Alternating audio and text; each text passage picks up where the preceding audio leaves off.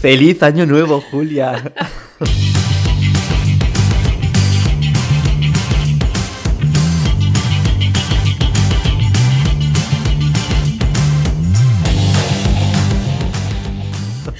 ¿Cómo de tópico es grabar el último programa el último día del año? Estamos aquí el 31 de diciembre grabando. Bueno, pues bien, aprovechando hasta el último momento porque queríamos hacer este, este episodio de Superíndice, pero hasta ahora no nos hemos lanzado a, a grabarlo por fin. Y además, por primera vez, estamos igualados en nivel de mm, bebida hidratante. Estamos los dos con un Exacto. vermutito aquí. Muy bien. Sí, un vermut. Bueno, pues este maravilloso episodio especial en el que vamos a hacer un repaso un poco de, de algunos temas del 2020, ¿no? Exacto. Este año mágico que hemos tenido. Estoy harto de que la gente hable mal del 2020. Ha sido un año mágico. Tú siempre quieres ir a contracorriente. Qué pena que se acabe este año. Tenía que haber durado solo un poquito más. Ojalá 13 meses, de verdad. ¿Cómo Qué te maravilla, gusta no sé. A mí, a mí el 2021 me da miedo, porque claro, cuando un año te ha traído tantas cosas, el siguiente Siempre va, no sé si es mejor no tener expectativas, claro. Yo estoy un poco... va a flojear no sé. un poco, sí, la verdad. Pero bueno, todo bien. Todos nuestros mejores deseos para el 2021, para todo el mundo, Para todos los lectores, para todos nuestros lectores. Ahí está. Y vamos a hacer un repaso de algunas secciones o de algunos, de algunos libros o, o temas que nos han parecido que destacan, ¿no? De, en el 2020. Sí, nos estamos volviendo un poco youtubers y, y igual que están todos haciendo su repaso del año, ahí el top 10 de lecturas y demás, nosotros hemos dicho no, porque David solo ha leído 10 libros, así que no, no es justo hacer un top 10. Vamos a Si hacer hago un un top 10, claro, no, eso no, no puede ser porque me he leído muy pocos libros este año. Ha sido un año tan genial, tan impactante Exacto. para ti que no te daba para leer. Ha habido tanta magia que yo, ¿para qué leer? Entonces hemos decidido hacer pues otras secciones, ¿no? Pero Sí. bueno, no, no nos queríamos bajar de ese carro youtuber. No queremos ser menos que nadie. Entonces, Exacto. ahí estamos. Con nuestras preguntitas. Pues vamos a lanzarnos, que nos lanzamos directamente a, Al cuestionario, sí. a cuestionario. Vale. Bueno, pues lanzo yo la primera, ¿vale? Vamos a ver. Teniendo en cuenta que este ha sido un año maravilloso, este 2020 para marcar, vamos a empezar con fracasos. Vamos a empezar con. Desde con luego, cosas- un tema que no va para nada hilado con el 2020. Para nada. O sea, vamos, es un poco el, el antónimo del 2020, ¿no? Fracasos, hundimiento. Entonces vamos a hablar de un libro que en este año hayamos abandonado o hayamos dejado sin terminar. ¿Cuál es ese libro, Julia? Vale, pues estoy convencida de que ha habido más realmente, pero el que tengo más marcado como mi fracaso del año ha sido mi, primer, mi primera intentona de leer a Susan Sontag, que no Rebecca Solnit, Susan Sontag, porque me acuerdo en el último fin de semana que pasé en Madrid contigo y una librería nos tentó en un bonito día de domingo, Qué bonito. acabamos los dos saliendo de una librería con sendos libros de Susan Sontag. Y el mío era uno que- en el que habla sobre eh, cómo se habla de la enfermedad. Entonces es la enfermedad y sus metáforas. Y yo dije, qué tema tan interesante, qué genialidad. Empecé a, leerlo, ahí a ver la- cómo se construía el mundo de, cómo se habla sobre la tuberculosis y el cáncer. Y cierto familiar se encontró en una situación mm, tensa de, de salud y yo dije, no me apetece nada leer esto y se ha quedado ahí aparcado. Sí que es cierto que igual un libro de enfermedades, bueno, es que hemos sido un poco autodestructivos con esto. Sí, la verdad que el, sí. el año de la COVID decidimos leer un, un libro sobre, sobre cómo se ven las enfermedades, que bueno, es muy interesante, pero sí que es verdad que, que te arriesgas. Bueno, mi habl- libro- habló el de, vamos a leer pandemia en época de pandemia. Bueno, claro, no, no, yo me meto en el saco, yo estoy ahí también. Mi libro abandonado sin terminar es un libro que de hecho me, mm, iba a decir me ha gustado mucho, bueno, me estaba gustando mucho y que voy a nombrar más de una vez hoy, que es Mater Dolorosa, la idea de España en el siglo XIX, de José Álvarez Junco. Este libro, que de hecho tú has sufrido Yo sabía que este libro iba a salir, pero pensaba que no lo ibas a considerar fracaso o abandono porque yo creo que lo lees pues como quien tiene la Biblia puesta al lado de la mesita y de vez en cuando va hidratándose y, y refrescándose con ello. Pues yo creo que tú haces lo mismo con este. Mm, Pues mira, mucha razón, porque es un poco como que me he convertido, eh, gracias a este autor, me he vuelto como junkiniano, o no sé cómo decirlo, pero, o sea, amo a José Álvarez Junco ahora mismo, y me estaba gustando mucho ese libro, de hecho te bombardeé con citas y, y me parecía muy interesante sobre cómo precisamente en el siglo XIX se va construyendo esa idea de España De ese nacionalismo. claro. Y me gustó muchísimo, o me estaba gustando, o me está gustando mucho, porque lo tengo pausado, no es un Es una carrera de fondo ese libro. Claro. Y lo tengo ahí. Bueno, pues lo tengo ahí que, que básicamente terminó una sección del libro y seguiré. También es verdad que yo mm, con el tema de la historia lo llevo regular. Es decir, me encanta, pero como que no tengo. no soy un erudito de la historia, por desgracia. Entonces hay muchas cosas que menciona que me siento un poco perdido. Pero cuenta las cosas de una manera increíble. Bueno, me encanta. Qué me maravilla. encanta, pero, pero ahí está, abandonado. ¿Tú crees que llegarás a llegará el momento en el que puedas traerlo a un superíndice o es demasiado denso para No me atrevo, abordar? no me atrevo a hablar de todas esas cosas. Además es, es tan grande que no sabría de... No podría seleccionar, ¿sabes? Pero lo aconsejo, ¿eh? Recomendado 100%. Mi libro abandonado del 2020, 100% recomendado, por favor. Cómprenlo. Ya es más de lo que yo puedo hacer con Sontag, pobrecita. Ay, eh, oye, a- me acaba de venir como el recuerdo. ¿Te acuerdas de este vídeo tan genial que hizo nuestro amigo puto Miquel sobre España? ¿Y, y quiénes eran estos? Los de. El canal este de YouTube mm, que hacían dudosa documentación. Ay, para- sí, sobre un libro que habían sacado, ¿no? Un libro Sí, que habían sí, sacado sí, sobre la historia de España. Sí, muy bueno. En, no el vídeo de puto Miquel no, no había perlitas o alguna que otra referencia a, a tu libro abandonado. Pues no recuerdo porque tú ya sabes que mi memoria pues no, no funciona, pero, pero quiero creer que sí. Es que, o sea, me quiere sonar, no, no estoy segura, pero no me sorprendería. Y por otro lado, Puede como ser. tú eres el obseso de las fuentes, pues te veo parándolo y diciendo, espérate, tengo que ir Bueno, a no, y es esto". que este libro, no, claro, el libro de, el vídeo de puto Miquel, mm, me apunté varias referencias que tenía, pero también Mater Dolorosa tiene tantas referencias increíbles que estoy deseando leerme, que, bueno, las tengo todas apuntadas en Goodreads, por supuesto, y ya está, y es hasta aquí quiero llegar. Ya, Genial. Esto, esta es mi historia. Solo hemos tardado 20 minutos con la primera pregunta. Ya, madre mía, tenemos que ir un poco más rápido, que esto si no se nos va a alargar, es que nos enrollamos, que da gusto. Bueno, siguiente sección. Julia, ¿la quieres decir tú? No, cuento con que las leas tú, porque yo tengo mis respuestas sin apuntarme las preguntas. Ah, porque me parece perfecto, me preparo vale. muy bien. Pues nada, nuestra siguiente sección es autor, autora, autore, descubierto, descubierta, descubierte en 2020. Bueno, pues ha habido muchos, pero yo creo que nadie me ha dado tanto entretenimiento y me ha gustado tanto como Coro de Ángeles, Carmen María Machado, viva ella. Sorpresa, sorpresa. Sí. Claro, desde luego. ¿Quién ha sido el tuyo? Yo tengo otra sorpresa porque Oh, Dios mío. mi autor descubierto para 2020 es José Álvarez Junco. José Álvarez Junco, es que, mira, he estado viendo vídeos suyos en YouTube. Es un señor, eh, es un señor. Me habías recomendado mayor. un vídeo suyo que todavía no he Te visto. mandé un vídeo que todavía no has visto. O sea, es que esto no te lo perdono porque te lo mandé en marzo, Julia. Que no he tenido tiempo, ¿sabes? Nada. Has estado un poco liada, ¿verdad? Sí. Estos últimos ocho meses. Bueno, no pasa nada.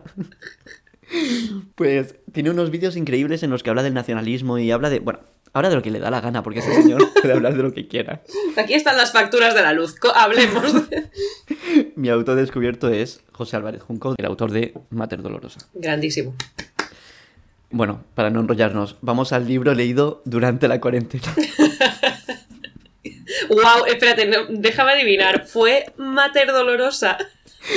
Pero te juro, te juro que además hemos seleccionado el orden un poco con cierto criterio, pero yo no estaba viendo la respuesta que yo había puesto. Y yo es que me leí en cuarentena Mater Dolorosa. Te lo juro. Ya aquí paro, ya aquí paro. No tengo más a José Álvarez Junco. Es que aquí termino. O sea, no, no le tengo más veces, pero sí. Pues, ¿qué quieres que le haga? Si es que, si es, que es así. No, no puedo negar la realidad. Ay, por favor. Julia, habla tú, por favor. Vale, bueno. Pues mi libro leído en cuarentena fue además una compra de cuarentena. Pero ya hablaré de esto más adelante. Eh, pero el libro de cuarentena fue eh, The Summer Book de Tove Johnson. He dicho Johnson, eso es un pecado. Es Tove Jansson y es la, la creadora de los Moomin. Y es la primera vez que me leo un libro suyo que no es de los Moomin, y era como un librito muy cortito de ficción sobre una, la relación entre una niña y su abuela en una islita finlandesa maravillosa. Y no sé por qué, o sea, no sé si era porque le tenía muchas ganas o porque tenía muchas ganas de librarme de los otros libros que tenía en casa que no me estaban llenando. Yo qué sé, por lo ligero que era, pero me, me pareció tan agradable. Fue como un pequeño oasis y encima era una islita y... Qué bonito. muy bonito. Me gustó un montón. Qué bueno. Y ahora ya pasamos de la cuarentena, evolucionamos un poco a cuando nos empezaron a permitir salir, que tú y yo nos encontramos en las calles y decidimos, por supuesto, visitar unas, bueno, una librería, iba a decir, unas librerías. Y creo que ahí vamos a estar en el mismo día de repente, ¿no? Porque la pregunta es el libro comprado en desescalada, el primer libro que hemos comprado en desescalada, que en mi caso, creo que, bueno, estabas tú conmigo y Sí. era pandemia de Slavoj Žižek, porque claro, cuando me dieron un poquito de libertad, pues tenía como esas ganas de, de volver un poco a hablar de, de todo este tema y de hecho fue el primer superíndice que hicimos. Es cierto. Pues es verdad, estuvimos ese primer día que nos vimos, aparte de darnos un paseo increíble por Madrid, acabamos en Grant Librería, Maravillosa. que no solo nos compramos cada uno, yo creo que te compraste algo más, ¿eh? Yo creo que salimos Sí, con varios libros. Me compré otro libro que voy a mencionar luego también. Vale, salimos con nuestras, nuestra selección, pero es que aparte nos regalaron uno, o sea que es que era como, sois, unos, sois un encanto, me, me encanta Sí. esto además.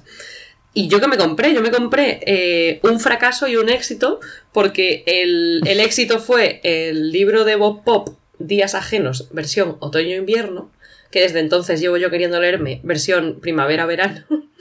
Eh, y ese libro me encantó, de hecho me estaba como motivando un montón y, e inspirando muchísimo, pero no era capaz de darle como un enfoque de para poder traerlo de comentario a un programa, pero esa lectura me maravilló. Y después mi fracaso fue comprarme un libro de Alessandro Barico que se llamaba Ah. Una cierta idea del mundo. Y en teoría lo que yo había entendido era que era, un repaso de como de los libros que le habían marcado en los últimos 10 años.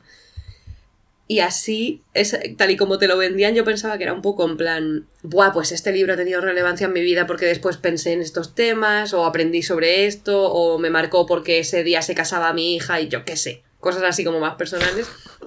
Y al final no era un, como un compendio de críticas de dos o tres páginas de libros random y es que de hecho no me parecía interesante ninguno de los que Ay, no. recomendaba, entonces fue como, vaya. Sobre Te todo, pareció un poco señor Barico, ¿no? me pareció bastante señoro y. Y encima me dolió mucho porque yo recuerdo que salí de esa librería, mm, o sea, cuando tú y yo estábamos en la librería e íbamos con un importante número de libros decidiendo a ver cuáles realmente cogíamos, yo estaba todo el rato en plan, pero ¿cómo me voy a coger dos libros que hablan de libros? El de Bob Pop y el de Alessandro Barico va a ser demasiado, no, debería coger este otro. El otro era, creo que Úrsula K. Le Guin, que no la he leído todavía, y estoy convencido de que me hubiera gustado mucho más. Bueno, tengo que decir una cosa, porque desde el momento en el que te he dicho que te pareció un poco señoro, no paro de dar... O sea, yo tengo un problema con la palabra pareció. Uy, ¿por qué? Porque me suena... A mí la- el verbo parecer me suena irregular. Entonces nunca me ha sonado bien lo de pareció, nunca me ha sonado bien. Y, y yo tengo... eh, bueno, llevo muchos años además defendiendo que no se dice pareció, sino que se dice parujo. A mí me parece que encaja mucho más... te- es decir, que tú leíste este libro y Barico te parujo un señor. Bueno, y ya está. Y es que lo tenía que soltar porque si no iba a estar todo el rato con esto en la cabeza y, y ya está, ya, ya lo Mira, he soltado. ya. Si fuéramos un podcast con una audiencia ahí mm, ingente, este es la típica, el típico comentario que se convertiría en camiseta después. Yo te, te lo juro que mi, Parujo, me encanta. ¿eh? mi único objetivo en la vida es que el parujo se imponga. A mí, mira que no soy muy fan de lo irregular yo, pero, pero bueno, parujo sí. Bueno, en fin, No puedo. eh, ya está que me enrollo. Siguiente sección, después del libro comprado en desescalada, es ¿qué género hemos leído en este 2020 mágico que no solamos leer normalmente? Género. Vale, yo, yo me he apuntado un título que es completamente trampa, porque el género que no suelo leer es la poesía. Pero, ¿acaso he leído yo poesía este año? no, lo que me he leído es, es una biografía sobre. Bueno, no- ni siquiera es una biografía, es pseudobiografía, compendio de ensayos de Audre Lorde, que es. ¡Era poeta!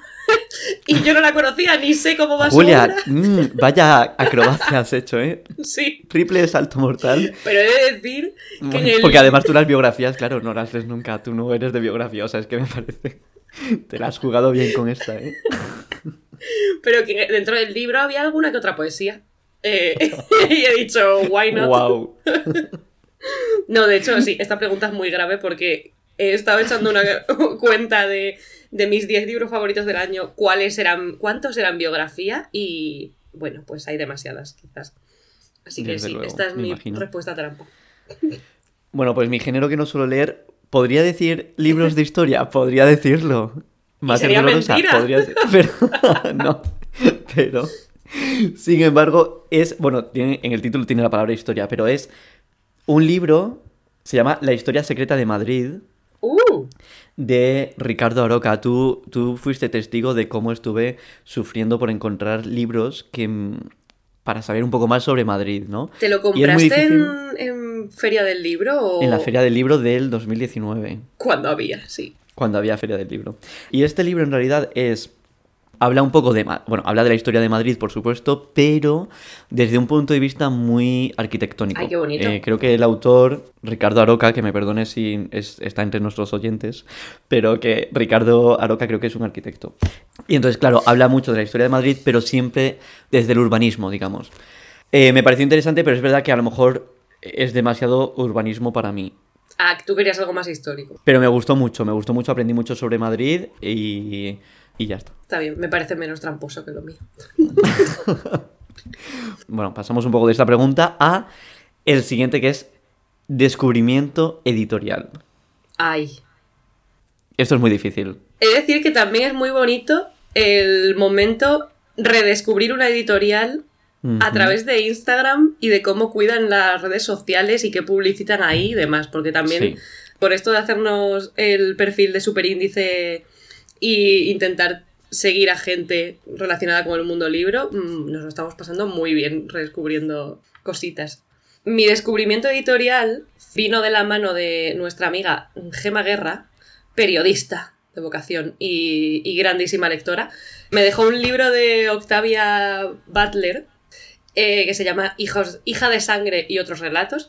Y la editorial es Consonni. No sé si lo pronuncian así o es más Consonni y punto.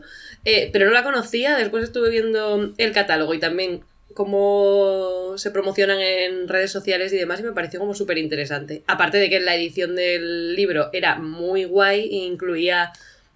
Era un compendio de relatos y no sé si en su versión original se, se hizo de esta misma forma, pero eh, te venían los relatos y al final del relato una especie de comentario de Octavia E. Butler eh, diciendo cuál era el sentido real del relato, qué ha- había querido decir con una cosa o con otra, por qué, qué le inspiró a hacerlo. Me pareció como súper interesante y, y dije, joder, es que, o sea, me encantaría que todas lo- las eh, antologías de relatos tuvieran este pequeño añadido. No sé si es decisión de la editorial, pero por lo menos me llamó la atención y me gustó un montón. Genial. ¿Y cómo se llama la editorial? Con Sony, Con Sony. con dos Ns. Maravilloso. Pues mi editorial descubierta fue. Bueno, en, una, en un momento del 2020 en el que se podía viajar, es decir, enero. Bueno, estuve en Argentina y descubrí una editorial Mm, maravillosa que se llama Dobra Robota, que en polaco quiere decir como buen trabajo. Uy, uy, uy, uy, uy, qué maravilla. Y suena genial. Es que es precioso el título es y además es que cuidan tanto, bueno, la edición es maravillosa y tienen como digamos dos colecciones. Es una editorial bastante nueva, creo que nació en 2016, pero puede que me esté colando, pero bueno, es como bastante joven. Tienen como dos ramas a día de hoy, que una es de libros de música, o sea, Uh, maravilla, y otra de literatura polaca, que claro, yo pero bueno. yo es que, claro, con, bueno, la música obviamente, mm, pues tengo ahí mucha conexión con ella, pero también con Polonia, yo amo Polonia. O sea, esta Bueno. editorial está hecha para ti, pero que Claro, me encanta Polonia. Bueno, a ver, claro, obviamente me, me gusta Polonia. Bueno, quiero decir. tiene sus cosas, pero bueno, es una persona que ha vivido allí. Claro, el fascismo polaco no me gusta tanto, pero, pero hay muchas cosas de Polonia. Yo, bueno, estoy, estoy un poco obsesionado con Polonia. Y entonces tiene esta rama que se llama Desformas Polacas, que es la parte de literatura polaca. Y yo me compré un libro que estoy deseando leerme que se llama Sanatorio La Clepsidra. Uh, Claro. Parece un trabalenguas. Bruno Schulz. Y este libro inspira una película. Yo estuve haciendo un curso sobre cine. sobre polaco. cine polaco. Y bueno, hay una parte, bueno, hay como una, una época del, del cine polaco que eh, hacían como mucho surrealismo. Y está la película esta de Sanatorium pod Clepsydron, de Sanatorio de la Clepsidra, que se inspira en este libro. Entonces, claro, yo cuando de repente vi esta edición tan bonita de, de una editorial con nombre polaco, eh, no sé, bueno, Qué maravilla. Y en Argentina, o sea. Claro, no me enrollo más, pero sí, entonces me parece como súper bonito y me parece que hacen un trabajo muy guay de, de recuperación de. Porque además, que no es una. no es literatura polaca reciente, sino que, que al menos este título, pues, es un clásico que yo tenía muchas ganas de leer y cuando me lo encontré fue como una sorpresa maravillosa. Qué bonito. Entonces, me quedo con esta editorial. Hay muchas increíbles, pero, pero me quedo con esta. Qué guay. Y entonces, de, digamos, descubrimiento editorial, pasamos a una pregunta muy relacionada que es mejor edición. O sea, ¿cuál es el libro que hemos leído que tiene mejor edición para nosotros? Pues. Yo en principio iba a haber hecho un- una promoción descarada de la edición, esa segunda edición que me leí de Carmila, con mi queridísima Carmen María Machado. Pero como no quiero ser monotema, voy a decir y reivindicar. Esto es una indirecta, ¿no? Por Al- José Álvarez Junco. Vale, No, la no, pillo, no. gracias. No, voy a reivindicar el, el- el potencial y maravilla que son las bibliotecas. Sobre todo en Madrid, yo me he empapado de bibliotecas muchísimo y, en, y para una persona que lee cómics además es esencial porque yo a mí los cómics me duran 15 minutos las lecturas entonces me estaría arruinando todo el día. Entonces mm, vivan las bibliotecas de la Comunidad de Madrid pero a principios de cuarentena, bueno, a principios de año, es que ya es lo mismo. A principios de año recuerdo que me fui a la biblioteca, saqué un par de libros y se quedaron conmigo pues cinco meses porque empezó la fiesta del virus. Y esos dos La fiesta del libros, virus. Es que ha sido un año Exacto. mágico, es que es muy fuerte. pues me saqué un par de libros de Blackie Books. Uno eran las memorias de Trevor Noah, eh, El prohibido nacer, y otro era de un autor que se llama Al- Alistair Bonet o algo así, que se llama Fuera del mapa y es un compendio como de distintos textos sobre sitios del mundo como recónditos o extraños o que tienen algún tipo de pa- particularidad o cosa que les hace peculiares. Y joder, la edición de Blackie Books de tapadura es que es como. Es que ya lo tocas y dices, tiene que ser bueno. Sea, solo por lo que pesa y lo bien, lo bonito que O es. sea, Ay, ya no se juzga un libro por la, la cubierta, sino que se Es juzga por el peso. por cómo lo tocas. Exacto. Es que nunca he tenido un libro de Blackie Books, entonces el tener esos dos ahí durante tantos meses de cuarentena era como. ¡Buah! ¡Buah! Es que qué bonitos son, de verdad. Pues mi, mi libro al que. Mi libro de mejor edición, claro. A ver. No sabía muy bien cuál elegir, pero luego dije, a ver, ¿qué libro me he comprado yo en 2020 o me he leído en 2020? que lo compré. so- la portada. Por la portada. Y además me lo hiciste confesar tú en, el- en ese superíndice, porque yo me lo tenía calladísimo. Y es el de La invención de la naturaleza de Andrea Wolf. Que, qué maravilla, qué maravilla de portada, pero además es que por dentro te vienen los mapas de los viajes que hizo Humboldt.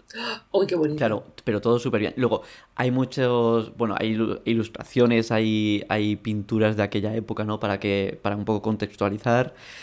Sí que es verdad que yo habría añadido a lo mejor, porque luego como hablan tanto de la influencia de Humboldt en otra gente y en viajes que hicieron otros, otras personalidades, quizás yo habría añadido más mapas, porque es que, o sea, yo me habría vuelto loco viendo esos mapas. Además, imagínate, este año mágico, pero que no hemos podido viajar, pese a ser mágico. Claro, pues ver esos mapas y cómo se había movido la gente a mí me habría encantado para moverme más allá de mi sofá, ¿no? Con la cabeza. Claro, pero bueno, como que me gustó muchísimo y claro, o sea, fíjate hasta qué punto que me gustó que me lo compré con una idea equivocada de lo que era. Y acerté. Sí, sí, sí, con la buena suerte de que salió bien. Exacto. Así que mi mejor edición va para, para La invención de la naturaleza. ¿Qué? ¿De qué editoriales a todo esto? Es una editorial que se llama Alfred A. Knopf. Bueno, no sé. Es, no sé pronunciarlo. Alfred A. Knopf. Pero vamos, básicamente es de Random House. Ah, vale. O sea, de este mm, agujero negro que se ha comido a, a tantas editoriales. Pero bueno, eso Cierto. es un sello editorial de Estados Unidos. Ok. Ujú. Y bueno, de mejor edición pasamos a, bueno, una categoría que yo lo he pasado muy mal seleccionando, que es Librería 2020. Y de hecho, yo aquí tengo que decir que, mira, ¿Qué vas a hacer trampa? creo que ya sé cuál vas a decir tú por lo que has dicho antes de un libro que te llegó en cuarentena, Yes. pero estoy pendiente de ver qué dices y según lo que tú digas yo voy a decir otra. Vale, sea, vale, vale. Yo me voy a adaptar un poco a ti. Vale, pues que estás en lo correcto. Mi librería del 2020, en cuarentena sufrida en Madrid, fue Desperate Literature. Maravilla. Literatura desesperada mm, en Madrid.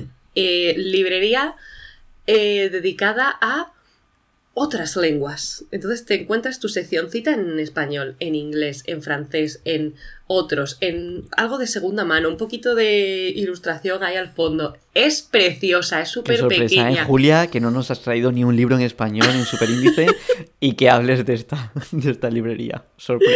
Bueno, Ya, o sea, tengo deberes que hacer con, el, con la literatura escrita en español. Sobre todo, o sea, de verdad, yo leo en español. Lo que pasa es que se ha dado la cosa de una forma en la que solo traigo libros que he leído en inglés.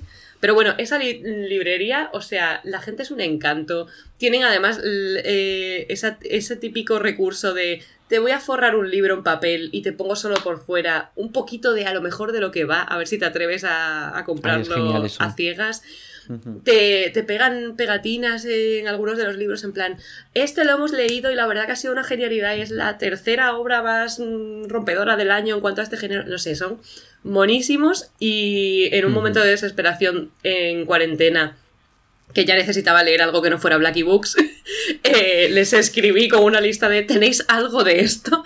Y me ofrecieron el de Tove Jansson, pero es que me lo mandaron además con una especie de postalcita a mano de para que superes este momento de cuarentena, de no sé qué, qué momento tan raro nos ha tocado vivir, bla, bla, bla. Y aparte el libro me encantó, o sea que yo, devoción absoluta hacia esa librería. Son un amor. Y además es que tienen. Yo. Tienen un teléfono. en la librería que. Recitan Son poemas. poemas, ¿no? O sea, es que es, es una maravilla, Es- o sea, por favor. O sea, nunca en un espacio tan pequeño ha habido tanto que ver, de verdad. Qué maravilla. Es genial. Es genial. Mm, Sí, te entiendo perfectamente.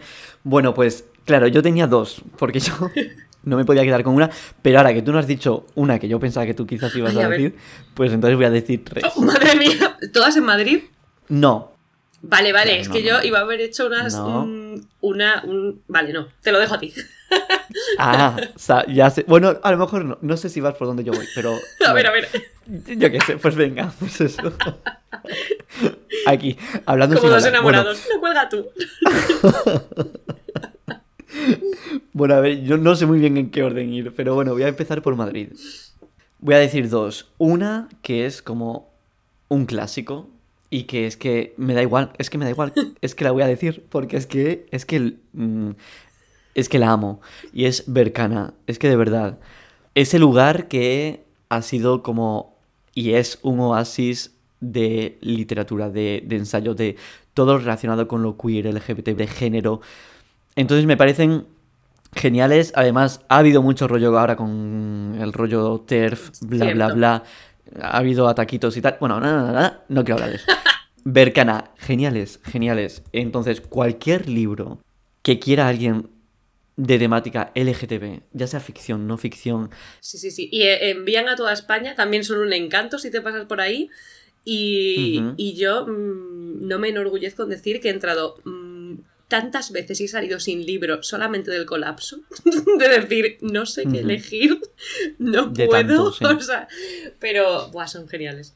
Y luego, por otro lado, es una librería que he descubierto no solo en 2020, sino que es que he ido hoy. Apurando. hoy, 31 de diciembre, porque tenía muchas ganas de ir y he dicho, mira, ya está. Y he ido hoy, Y he ido, y bueno, me he traído tres libros, que es que no sé si decírtelos, pero bueno, me he traído tres libros. Sorprendentemente son dos de ellos son de ficción. Uno es El péndulo de Foucault, de Humberto Eco, que tenía muchas ganas de leerlo. Luego, de Italo Calvino, Anda. Si una noche de invierno, un viajero. Ay, qué bonito. Y por último, pues uno que se llama Alpinismo bisexual Ay, esa portada la hemos visto mucho, ¿eh? y otros escritos de altura, ¿verdad? Sí, sí, sí. De Simón Elías Baraswain. Bueno, pues son bastantes, son escritos de un de este señor que es, es un montañero o alpinista, no sé. Perdón. Pero a todo esto, todavía no has dicho el nombre de la librería.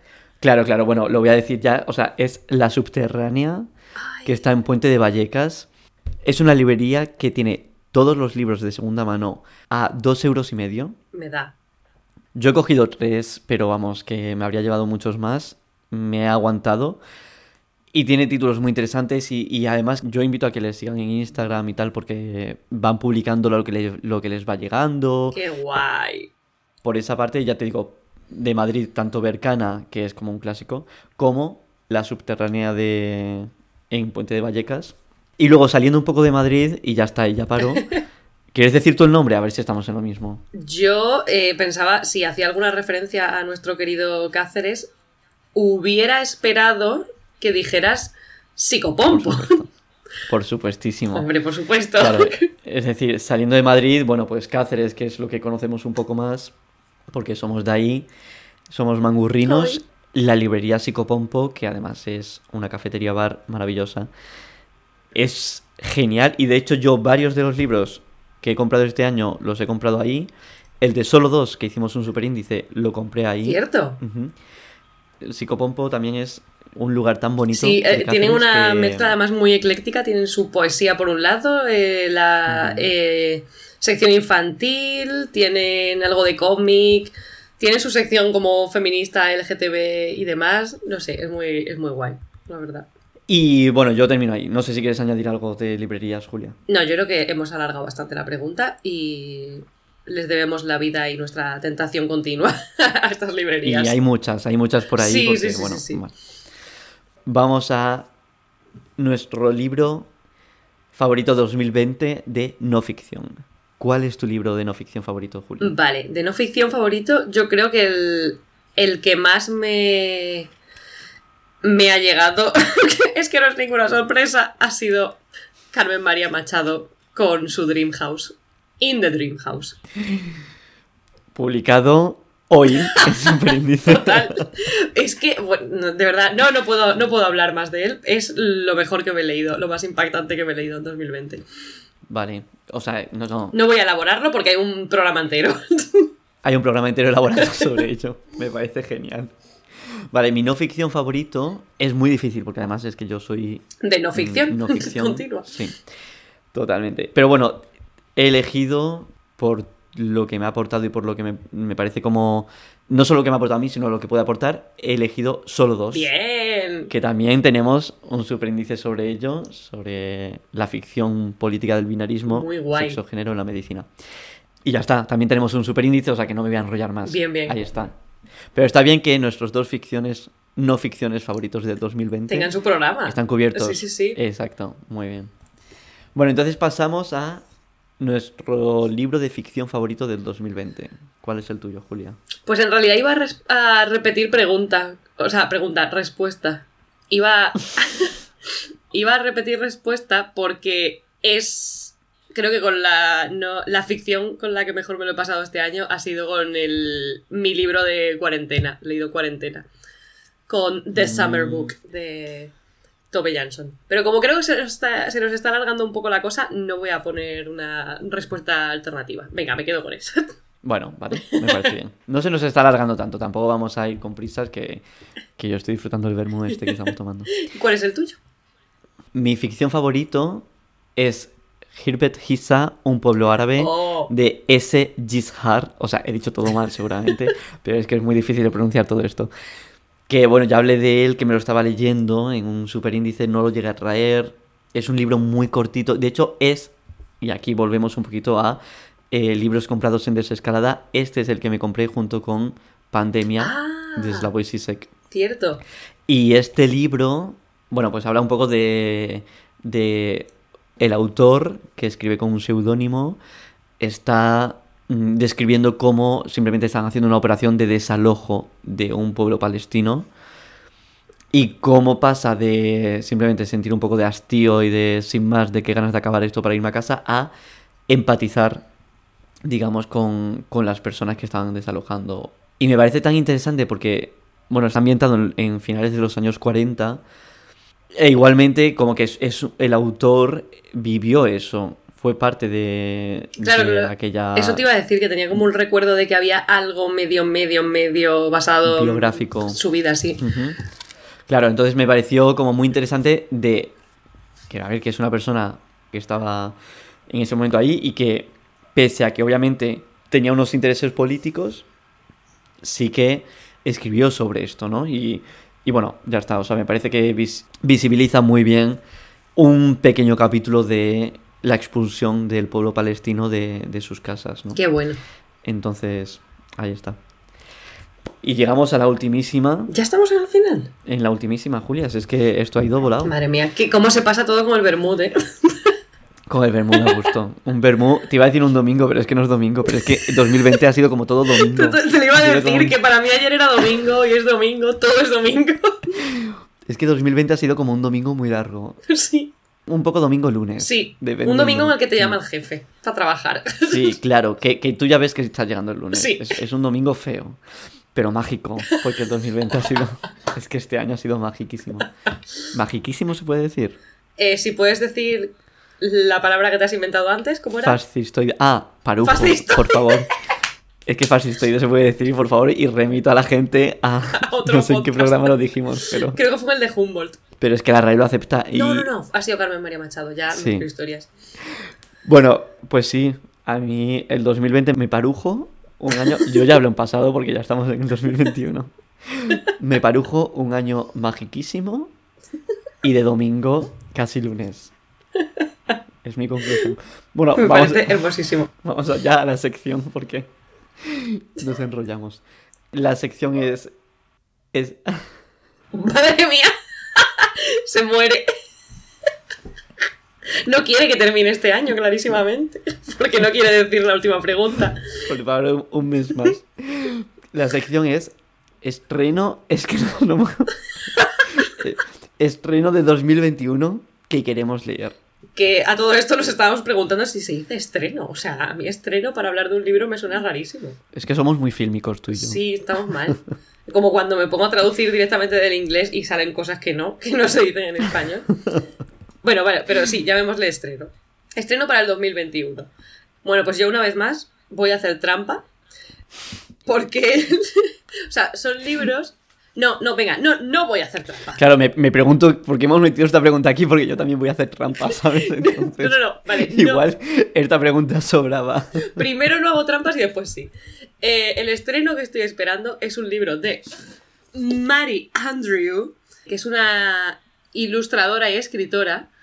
Y es muy eh, particular porque ella como que siempre dice que, que no sabe dibujar, que hace como cosas muy de acuarela que parecen como para niños, pero es que tiene un ingenio muy interesante a la hora de acompañarlo de texto. Y sacó un libro muy guay hace años, que es Am I There Yet?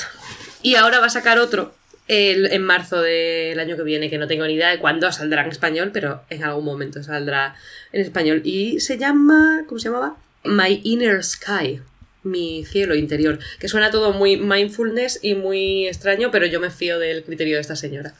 Y si no, mi respuesta de hacer trampa era simplemente esperar a ver a cuándo van a traducir un libro que ya se ha publicado en inglés, pero a ver cuándo nos llega en español. Y es un libro que en inglés se llama Can't Even y que habla de cómo los millennials nos convertimos en la generación quemada. Es como un ensayo así bien gordote basado en unos artículos que escribió una autora para BuzzFeed, pero elaborado a lo grande en libro.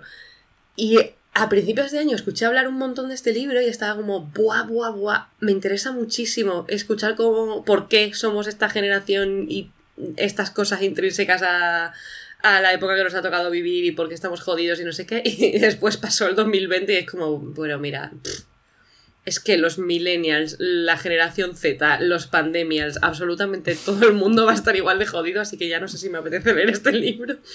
Normal. Y eh, así estoy, un poquito en plan, bueno, pues a lo mejor esa respuesta se me cae. ¿Y tú? Pues mira, yo también vengo aquí con trampa. Yo no tengo ni idea de qué estreno del 2021 me quiero leer, pero tengo un estreno del 2020 que no me he leído este año y que me apetece leer. Que es Uh. un libro que se llama El pueblo gitano contra el sistema mundo. De Pastora Filigrana. Estoy plenamente convencida de que hemos visto ese libro en el escaparate de... mm, Dilo. Es que se me ido el nombre. Traficantes de sueños. Exacto, en Sí. un domingo en el que nos cerraron en la cara. Qué rabia nos dio, ¿eh? Porque es que yo, claro, ahí fue la primera vez que lo vi. Estábamos tú y yo de tour de librerías. Claro, un domingo que, que, pues tampoco a lo mejor es el mejor momento. Pero es que todo el 2020 ha sido un domingo, entonces también era Exacto, difícil no sabíamos en qué. Claro. no sabíamos qué día era, podía haber sido un martes, pero resultó que de verdad era un domingo Era, era un domingo real. Y bueno, pues sí, y, y tengo muchas ganas de leer ese libro, que es del 2020. Y luego tengo otros libros que se estrenaron en el 2019 que también tengo ahí como eh, muchas ganas de leerlos. Y entonces mi objetivo es 2021, que es uno, se llama 40 años después, Uy, con el subtítulo La despenalización de la homosexualidad en España. ay madre. Investigación, memorias y experiencias. De Víctor Mora y Geoffrey Huart, que bueno, pues Madre mía. lo siento, Geoffrey, por Pero, ¿y no te, pronunciarlo mal. no te pone muy triste leer estas cosas?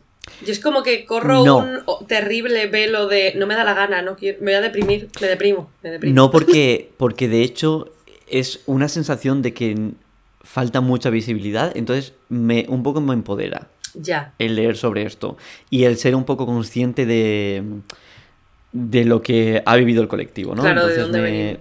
Es que a mí y- hay una parte de- que es como que me frustra de eso, que es como, es que no es David la persona que debería eh, como abrir los ojos más, es otra gente la que necesita este tipo de lectura, entonces como me frustro y digo, ¿por qué?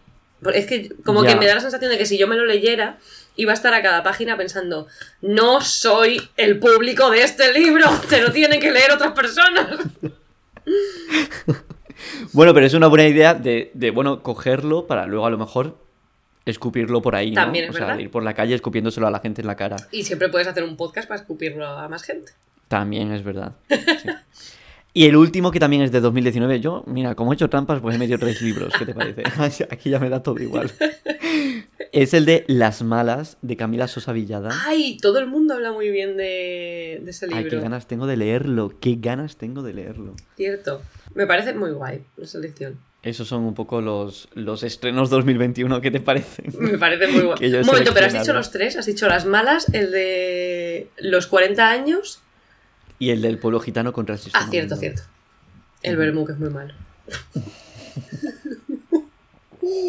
Perfecto. Bueno, si alguien nos quiere escribir y nos quiere decir cuáles son de cualquiera de estas secciones Exacto. sus libros, sus editoriales, tal. O sea, estamos hambrientos de escuchar y de leer sobre libros, editoriales, de librerías, Y de todo. apuntarnos más recomendaciones. Así que nada, ahí tenemos el Instagram, que es superíndice.podcast, ¿verdad? Exacto. Porque ya alguien nos había robado superíndice a secas. No sé quién, Ya. pero alguien. Esto, mira, esto ya cuando, cuando, bueno, ya, ya, bueno, ya hablaré. ya está, me voy a callar. Oye, no, pero ahora ya haciendo balance para cerrar, ¿te puedes creer que hemos hecho seis programas con este siete? Ah, Es una maravilla. Desde este verano, por favor, ¿quién lo hubiera dicho?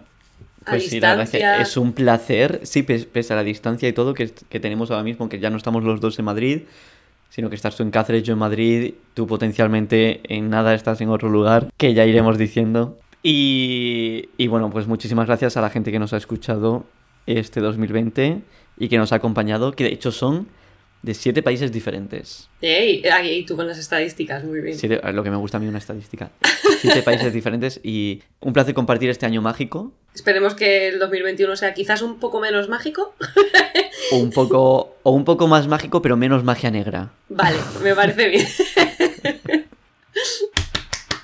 un momento, ¿puedo decir una última cosa? Dilo. Voy a acercar el micrófono. ContraPoint.